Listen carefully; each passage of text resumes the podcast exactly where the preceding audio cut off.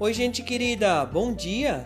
Eu sou o catequista Ediris Predeman, da Paróquia Evangélica de Confissão Luterana de São Borja, e tenho alegria de estar com vocês neste novo amanhecer. Hoje, dia 23 de agosto, domingo, dia do Senhor. O texto bíblico previsto para o nosso dia, Isaías, o capítulo 35, o versículo 3. Fortaleçam as mãos cansadas, deem firmeza aos joelhos fracos. O texto devocional é intitulado Desconfiança e Cobiça e nos promove ao arrependimento que leva a uma ação de transformação.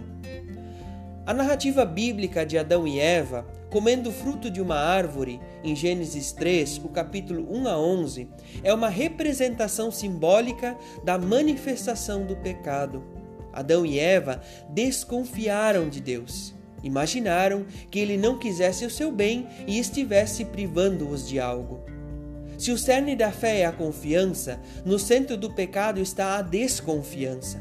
A cobiça é outro elemento determinante. Adão e Eva quiseram ser de igual teor com Deus. Não lhes era suficiente permanecer como criaturas amadas. A desconfiança e a cobiça continuam na raiz dos males que sofremos e praticamos ainda hoje. Nós somos pessoas pecadoras e cometemos pecados. Ser pessoa pecadora caracteriza uma situação. Cometer pecado aponta a uma atuação. Toda pessoa que nasce em situação de pecado que costumamos chamar de pecado original, conforme Romanos, o capítulo 5, o versículo 12. Por isso, há uma tendência natural para o egoísmo, a vaidade, a prática do mal e da injustiça. Nem sempre conseguimos praticar o bem que gostaríamos, mas fazemos justamente o mal que não gostaríamos conforme nos diz o apóstolo Paulo em Romanos, o capítulo 7, o versículo 12. Isso, todavia, não nos isenta de responsabilidade. A prática do pecado é uma possibilidade, mas não uma obrigação. Confessar a remissão dos pecados é crer que Deus perdoa os pecados.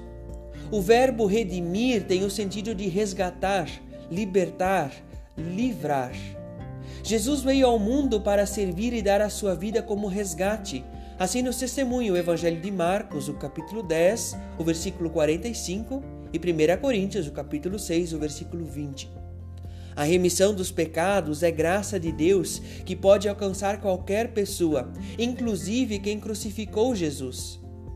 Se Cristo morreu por nós quando ainda vivíamos no pecado, conforme Romanos, o capítulo 5, o versículo 8, a remissão dos pecados não depende de mérito e esforço pessoal mas há, sim, algo que precisamos fazer. Trata-se da disposição para reconhecer e confessar os nossos pecados, transgressões e falhas. O arrependimento é pressuposto para o perdão, conforme o Evangelho de Marcos, o capítulo 1, o versículo 4 e 15. O arrependimento leva à ação. Mateus, o capítulo 3, o versículo 8. O filho arrependido experimentou a acolhida do pai, porque se colocou a caminho.